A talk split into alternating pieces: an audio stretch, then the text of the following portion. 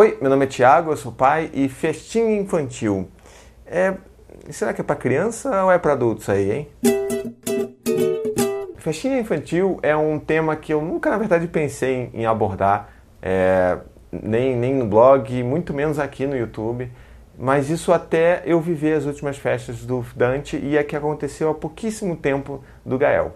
É, mas antes eu queria falar de algumas coisas com você. É, primeiro de tudo, se inscreva no meu canal. Se você ainda não é inscrito, pelo amor de Deus, se inscreve no canal, não custa nada. Clica só aqui ó, no botãozinho vermelho, aí você vai se inscrever. E se você ver, vai aparecer um sininho logo depois que você clica no botão vermelho. Isso serve para você ativar as notificações. Então, sempre que tiver vídeo novo, você vai ser avisado por isso. Então, é bacana que você vai estar sempre por dentro dos vídeos novos e eu vou crescer enquanto canal. A outra coisa é, você de Curitiba, estarei indo para aí no dia 30 de abril. Muito bom! E eu vou estar aí fazendo um grande encontro sobre disciplina positiva, então vai ser, na verdade, é, a gente vai se reunir com muitos pais e mães, crianças e bebês são muito bem-vindas e a gente vai conversar sobre disciplina positiva. E a dinâmica desses encontros é bem legal porque eu, eu falo, né, eu dou as informações e a gente sempre, na verdade, abre e explora muito a troca entre os pais e as mães, né? Isso, na verdade, é o que enriquece os encontros. Então, não se esqueça, dia 30 de abril em Curitiba, tem informação aqui na descrição sobre como é que você pode garantir a sua vaga.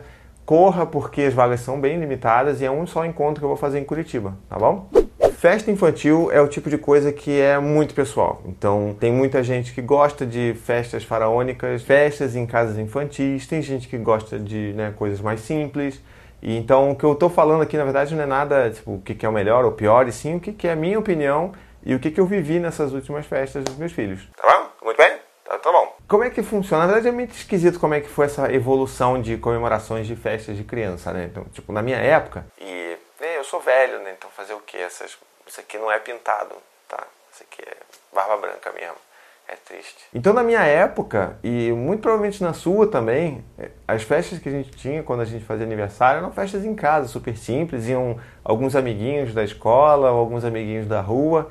E, né, você, tipo, tinha uma decoraçãozinha né, nada demais, e tinha o bolo, e é aquela coisa legal, brincadeira, as crianças correndo para lá e para cá, destruindo a casa a minha mãe e meu pai ficando malucos, né? Então, tipo, era isso. E de uns tempos para cá, é, isso parou de ser o padrão, né, da nossa cultura e o que passou a ser muito mais frequente são as festas em casas de festa, né? Tipo, esses lugares que, tipo, tem, sei lá, trilho e carrinho passando por dentro, os lugares muito grandes mesmo, e tudo incluído, né?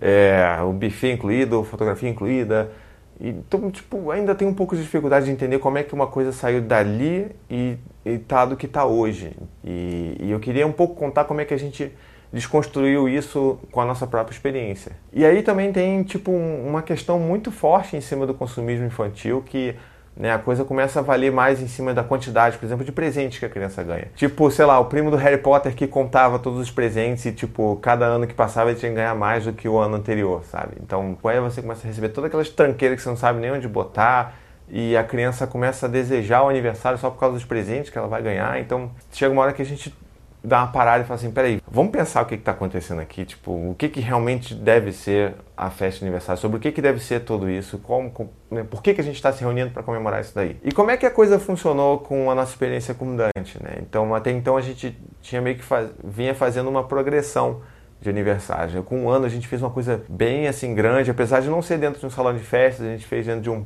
de um, de um parque mesmo, um parquinho, e tiveram opções bastante naturais e né, uma decoração fofinha e tudo mais, e a gente via que aquilo ali era, era muito grande para a gente conseguir sustentar ao longo dos, da vida, sabe? Tipo, a gente não tem como gastar tanto dinheiro assim. Tanto é que nos dois anos do Dante a gente já foi para um outro lugar. Então, tipo, a gente começou já a diminuir um pouco dos gastos e focar no que, que era a festa mesmo. Então, tipo, a gente já não tinha animador na festa.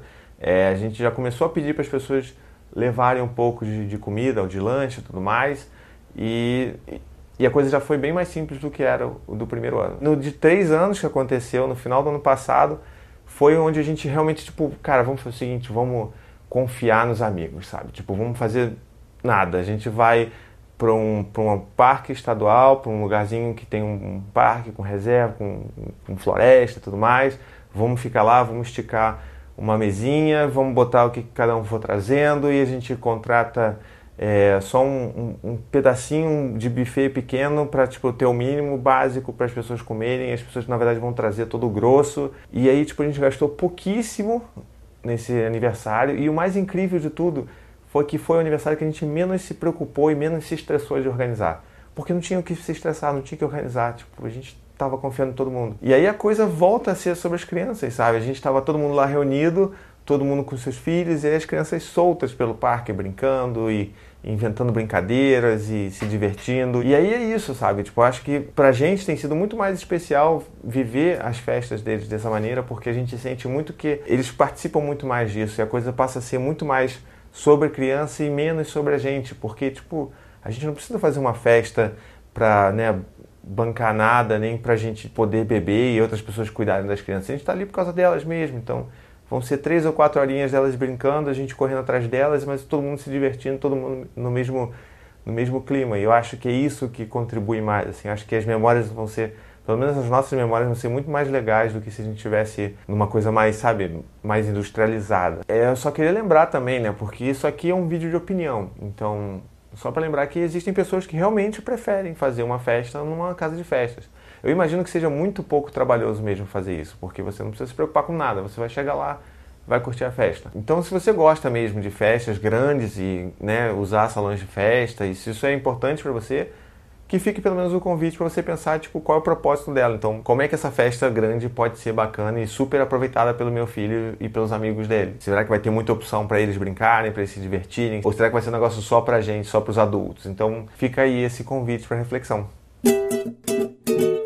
Bom, então é isso. Se você gostou, é, não esqueça de curtir, de comentar, compartilhar. Tem um texto também que eu escrevi sobre esse tema lá no meu blog, então vou deixar o, o link aqui embaixo para você dar uma olhada se você tiver interesse. Então, como é que você prefere fazer a festa dos seus filhos? Como é que vão ser as próximas festas dos seus filhos? Deixa aí nos comentários também para a gente saber e para a gente ver qual é a preferência de cada um. E se você também quiser me apoiar financeiramente a manter esse trabalho independente, não deixe de ler aqui o link aqui embaixo ou aqui do lado também é, sobre a minha campanha no Apoia-se, que é de financiamento coletivo, que você pode ajudar a manter meu trabalho independente. Então é isso, até o próximo vídeo. Tchau, tchau.